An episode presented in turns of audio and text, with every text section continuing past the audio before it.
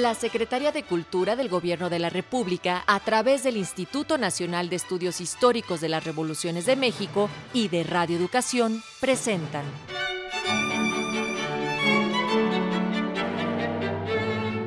Los grandes discursos del Congreso Constituyente.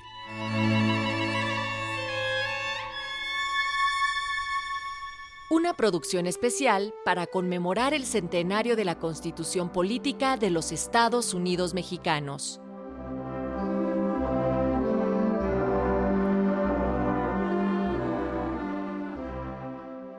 Llegando a nuestra emisión número 42, doctor. Esta serie que tendrá 52 programas, ya nomás nos quedan 10 después del que escucharemos el día de hoy. Doctor Francisco Burgoa Perea es a quien estoy refiriéndome, que me ha venido acompañando a lo largo de varios, casi todos, doctor. Digo, eh, con el doctor Felipe Ávila, algunos También y otros, el este, doctor Felipe yo, Ávila. Todos del INERM. Sí. Vinieron a asesorarnos por parte del Instituto Nacional de Estudios Históricos de las Revoluciones de México y ha sido muy grata su presencia aquí porque, además de su sabiduría, la bonomía con que se presentan. Entonces, un saludo muy afectuoso para el auditorio que tiene a bien sintonizarnos en la emisión de hoy, que está refiriéndose a los alcances del amparo a través de la palabra que pronunciara el diputado constituyente Heriberto Jara ante el Congreso. Vamos a platicar un poquito acerca de esto, si me hace favor, doctor Francisco Burgoa. Sí, con mucho gusto, maestro Cepeda. Y de hecho también un reconocimiento a nuestro auditorio porque pues está interesado en lo que se discutía hace 100 años en el Congreso Constituyente para tener pues una visión muy clara de los argumentos que permitieron tener la constitución de la que en este año pues estamos conmemorando su centenario. Y el tema que trata Heriberto Jara es uno que ya en el programa anterior habíamos comenzado también a explicar sobre el tema de los alcances del amparo, del juicio de amparo. Y aquí pues nos da la oportunidad de hacer un breve recuento histórico de que el juicio de amparo inicialmente se crea en nuestro país por conducto de, de Crescencio Rejón en el estado de Yucatán. Era un juicio que permitía proteger los derechos de las personas que habían sido estos derechos vulnerados por parte de la autoridad.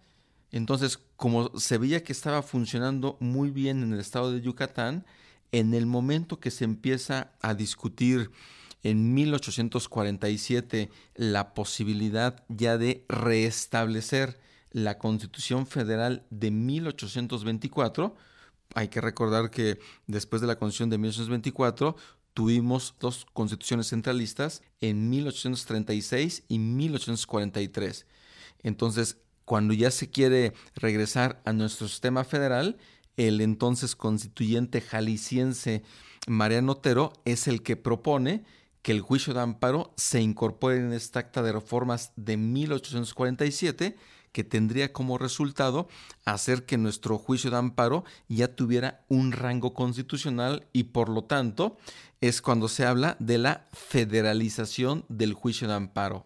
Doctor, ¿en qué año el diputado Rejón se le ocurrió esto? Y lo pregunto porque me imagino que en aquel tiempo era muy difícil enfrentar a la autoridad y mucho más estableciendo un juicio para defenderse de los abusos que la autoridad misma cometiera. De hecho, el jurista yucateco Manuel Crescencio Rejón es quien incorpora, quien propone que en la Constitución yucateca de 1841 ya tuviéramos esta institución protectora de los derechos del hombre, cuando menos en un estado que es Yucatán. Seis años después es cuando ya le corresponde a Mariano Otero pues simplemente este ejercicio que estaba funcionando bien en un estado, llevarlo a la Constitución Federal. El acta de reformas de 47, pero finalmente tiene un rango constitucional. Entonces, de 1947 a la fecha, el juicio de amparo pues se ha convertido en el principal instrumento de protección por parte de nosotros como personas, entonces así que ciudadanos y también menores de edad a través de sus representantes, es quienes podemos hacer uso de este recurso, de este juicio, que tiene esas dos vertientes, ahorita lo comentaremos, para efecto de proteger nuestros derechos humanos. ¿Y si es cierto que fue primero en el mundo? Sí, sí, sí. Digo, indudablemente que aquí es una situación en donde pues hay personas que dicen que no, que no es así, mientras podemos nosotros ver que tal cual hablar del juicio de amparo, pues sí tiene una esencia pues 100% nacional, 100% mexicana. Que ha habido en el mundo otros medios de protección un poco similares, bueno, sin duda, pero como se estructuró desde la Constitución de Yucatán y como se federaliza en el acta de 1947, indudablemente y en mi opinión, el juicio de amparo sí tiene una esencia 100% mexicana. ¿Quisiera usted ampliarnos un poco más acerca de los alcances del juicio de amparo?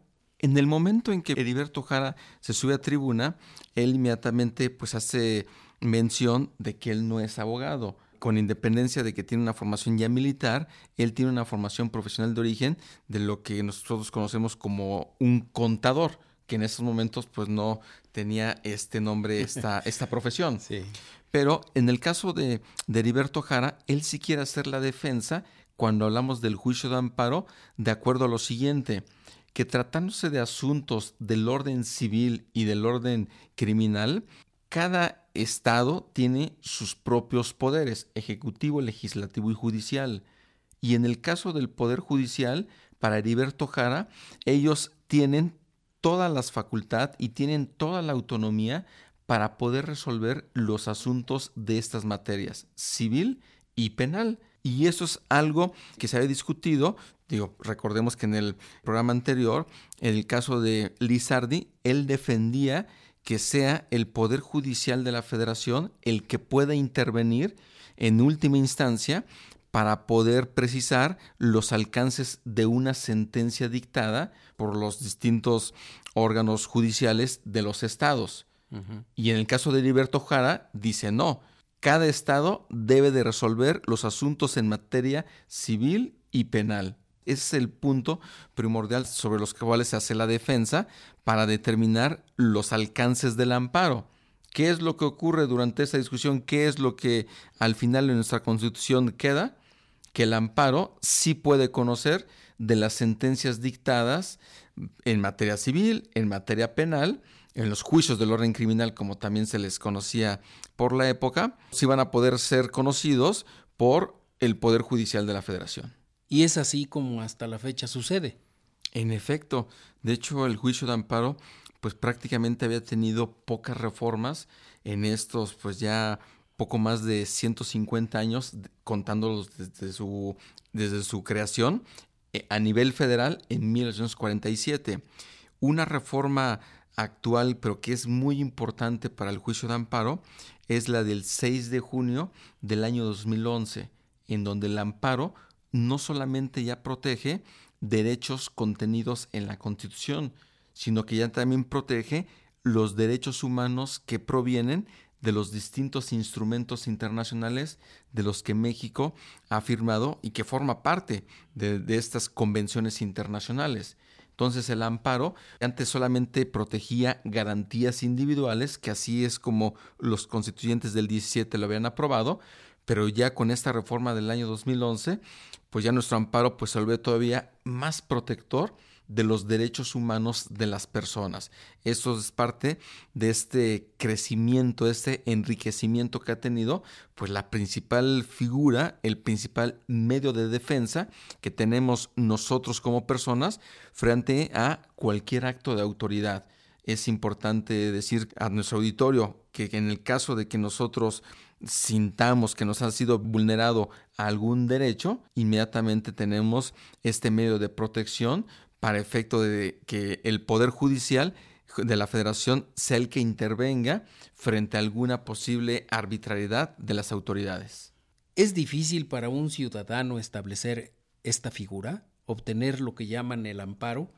La pregunta es muy interesante porque indudablemente una persona por sí sola no lo puede hacer porque tiene un mecanismo pues muy técnico de donde se requiere abogados y para que se pueda tener la protección de la justicia federal, es decir, para que pueda ser beneficiario del amparo, pues indudablemente se necesita acreditar que se nos ha sido violado algún derecho.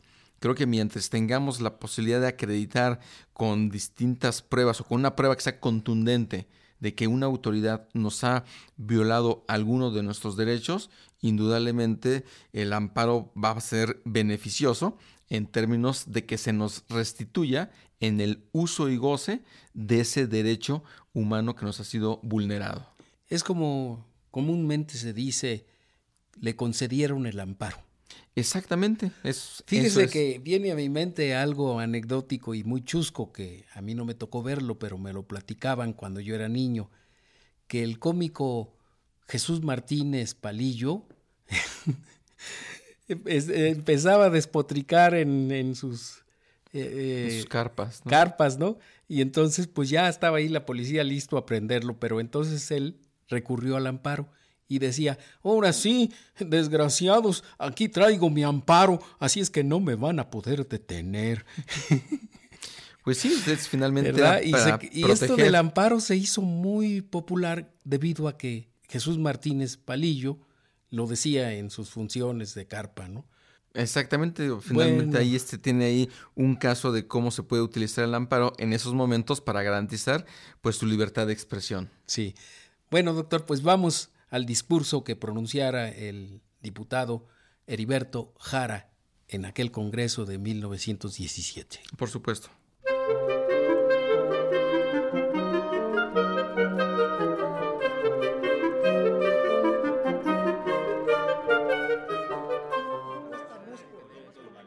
Señores diputados, Perdonad que después de haber escuchado los brillantes razonamientos de nuestro distinguido compañero licenciado Tiberio Lizardi, venga un profano en la materia a exponer aquí sus razonamientos para sostener nuestro voto particular.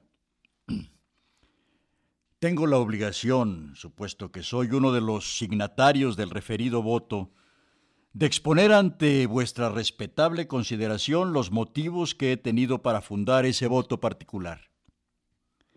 El señor licenciado Lizardi acaba de decir que no hemos traído nada nuevo ante vuestra consideración, que lo que atañe a vuestro voto particular se viene discutiendo desde hace muchos años y por consiguiente no es digno casi de tomarse en consideración.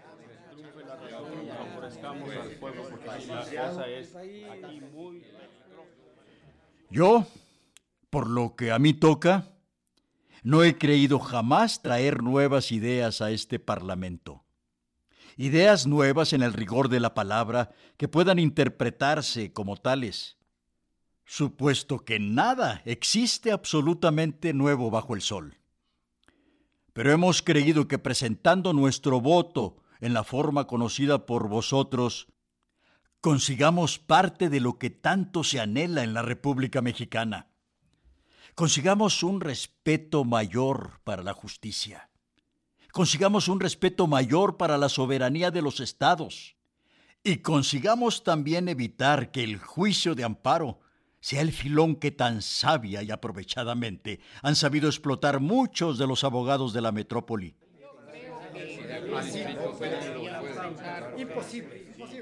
Se nos ha hablado del pacto federal. Se nos ha dicho que para sostener ese pacto es indispensable que dejemos a la Suprema Corte de Justicia como invulnerable, que dejemos a la Suprema Corte de Justicia con toda facultad para invadir a los estados de la Federación, sin que con ella se pueda meter ninguno de los mismos estados. Señores diputados, yo considero que estando los estados de la Federación constituidos en su régimen gubernamental, lo mismo que está la Federación, es decir, teniendo sus tres poderes, legislativo, ejecutivo y judicial, a estos tres poderes se les debe dejar toda la amplitud de su funcionamiento. A esos tres poderes se les debe conceder todo el respeto a que son acreedores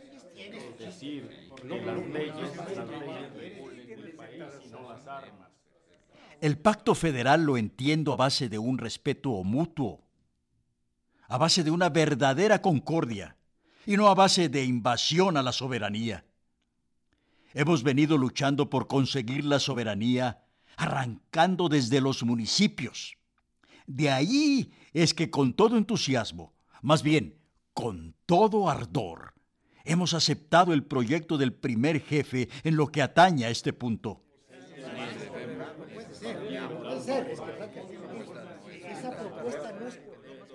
¿Por qué? Porque al municipio lo consideramos como la base de nuestras instituciones, porque son los pequeños organismos que forman el gran conjunto. Y ojalá, señores, que a los municipios que también en pequeño tienen sus tres poderes, y también en pequeño tienen su poder legislativo en el cabildo y su poder ejecutivo en el presidente municipal y el poder judicial en los jueces, se les tenga el mismo respeto que ahora se tributa a los estados de la federación.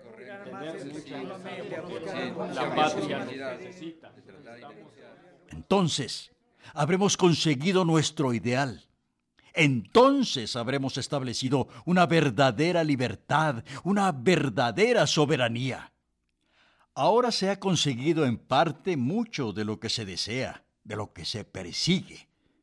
Pero no hemos llegado ni con mucho a lo que debe ser la solución del problema de la soberanía en la grande, en la amplia acepción de la palabra. Señores diputados, ya se han citado aquí varios casos en que el amparo ha sido concedido a las dos partes litigantes, a los dos contendientes. De manera que eso ha traído como resultado que los juicios se perpetúen y que sufran en mucho los tribunales de los estados, sufran en su soberanía y sufran en su dignidad, si cabe la frase.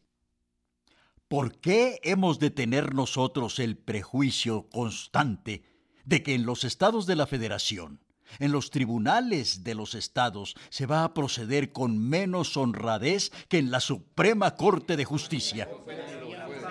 Imposible, imposible.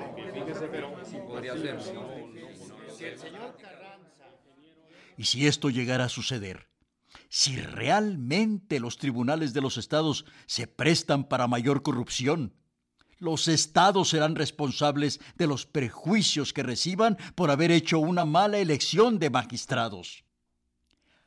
Pero por otra parte, ¿qué garantía tendrá un tribunal compuesto de personas de las más honorables si después de haber pronunciado un fallo concienzudo, ese fallo, a fuerza de maquinaciones, a fuerza de dinero, es destruido allá en la Suprema Corte de Justicia?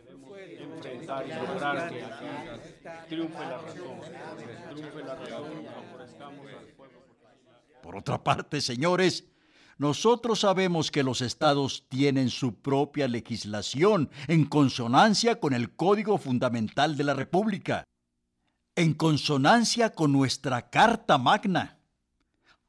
Pero supuesto que están facultados para tener legislación propia, son distintos los procedimientos empleados para administrar justicia en los diversos estados, y ninguno más apropiado para administrar justicia que el que conoce a fondo lo que ha hecho, que el que conoce la propia ley. Por consiguiente, los tribunales de los estados en los juicios civiles están en mejor condición para dictar su fallo en el mismo asunto que la Corte Suprema de Justicia.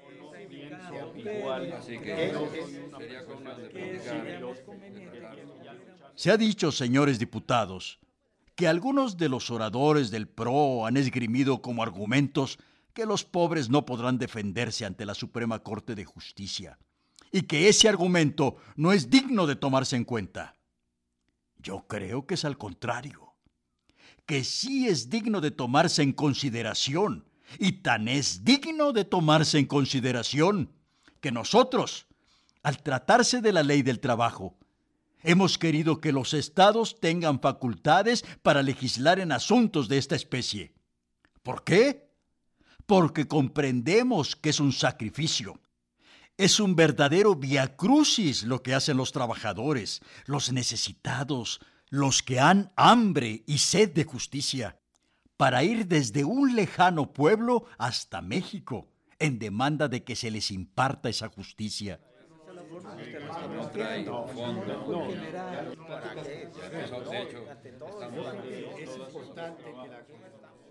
¿Cuántas veces a costa de sacrificios sin cuento van los pobres despojados desde un rincón de la República hasta la capital, buscando un buen abogado que defienda su negocio, que los libre del despojo de que han sido víctimas, y después de andar de aquí para allá vienen a ser nuevamente despojados y se les arranca hasta el último centavo de sus fonditos destinados para los gastos que tienen que hacer. Y hasta la última noche la pasan en el zócalo y al día siguiente, de limosna, se regresan a su tierra sin haber conseguido más que dar un nuevo óvulo a los que explotan la justicia.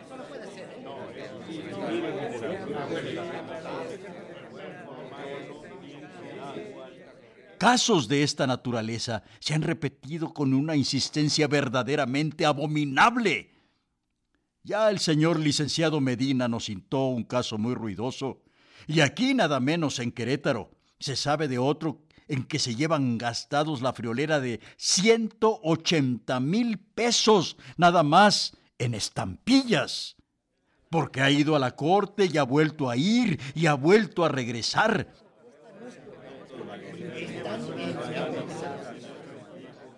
En estas condiciones, señores diputados, nosotros con nuestro voto particular no impedimos a las garantías individuales, si no queremos que esto quede perfectamente expedito.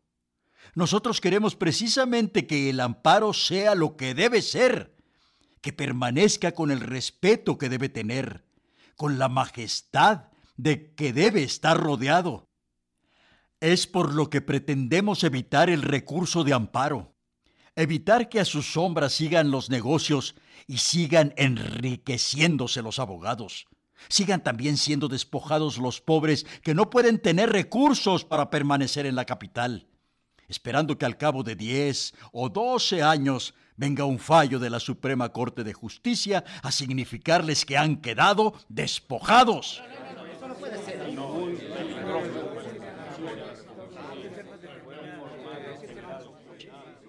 Así pues, señores diputados, y supuesto que en lugar de una profanación a la grande obra de nuestros antepasados, los ilustres constituyentes del 57, queremos precisamente la glorificación de esa obra, la glorificación de eso que ha sido el orgullo de la nación mexicana, que lleva el nombre de amparo. Deseamos que ese amparo no siga sirviendo para lo que hasta ahora ha servido en muchos casos, para lo que acabo de asentar. Tened presente, señores diputados, la imposibilidad de que están muchos vecinos de la República para ir a México a demandar justicia Tened presentes los casos que se han citado y muchos que debéis conocer, en los cuales el amparo no ha sido más que un pretexto para llevar adelante el despojo en nombre de la ley. Por lo tanto, os invito a que votéis por nuestro voto particular.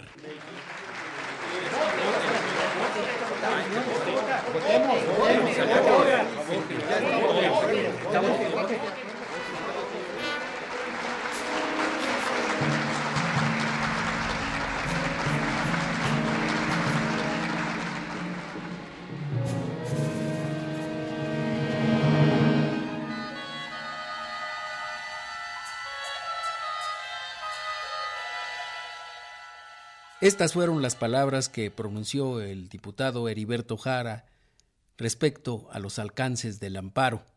Ahora vamos a escuchar algunos datos biográficos. ¿Le parece, doctor? Sí, por supuesto. Digo, y Heriberto Jara es uno de los constituyentes pues, más importantes que tuvimos de la ala jacobina y veracruzano.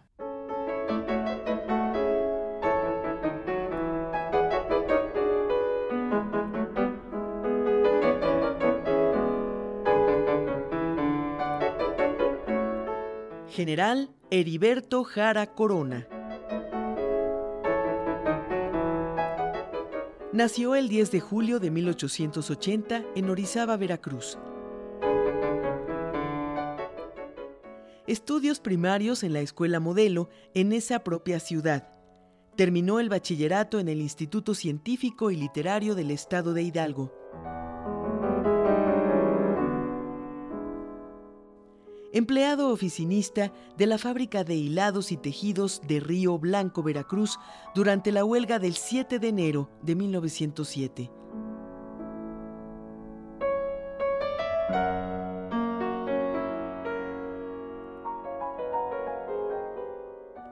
Se adhirió a la Revolución Maderista en 1910 y escaló sus grados militares por riguroso escalafón.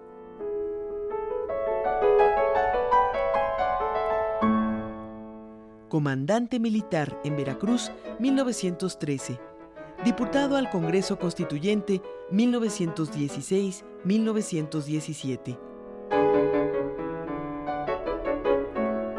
Gobernador del Distrito Federal. ministro plenipotenciario de México en Cuba. Gobernador de los estados de Veracruz y Tabasco.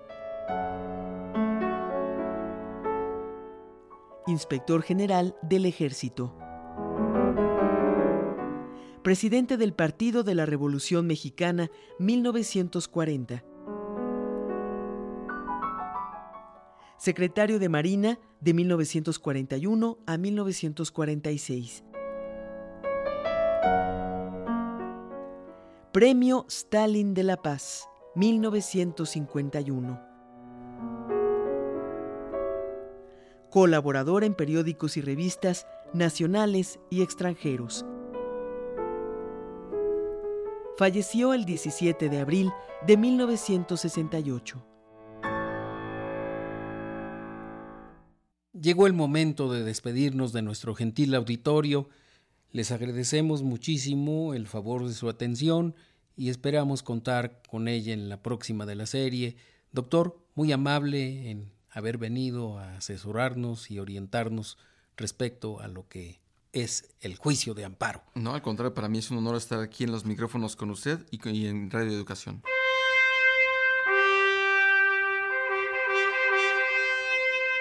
La Secretaría de Cultura del Gobierno de la República, a través del Instituto Nacional de Estudios Históricos de las Revoluciones de México y de Radio Educación, presentaron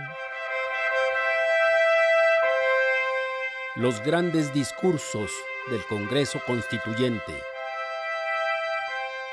Una producción especial para conmemorar el centenario de la Constitución Política de los Estados Unidos Mexicanos. En esta emisión contamos con los comentarios del doctor Francisco Burgó Aperea. La lectura del discurso estuvo a cargo de Luis Cárdenas Huay, en las prácticas profesionales Evelyn Ibáñez y en los controles técnicos Antonio Fernández. Coordinación con el INERM, Heriberto Acuña. Asistente de producción, Estrella Coral. En la conducción y realización, Edmundo Cepeda.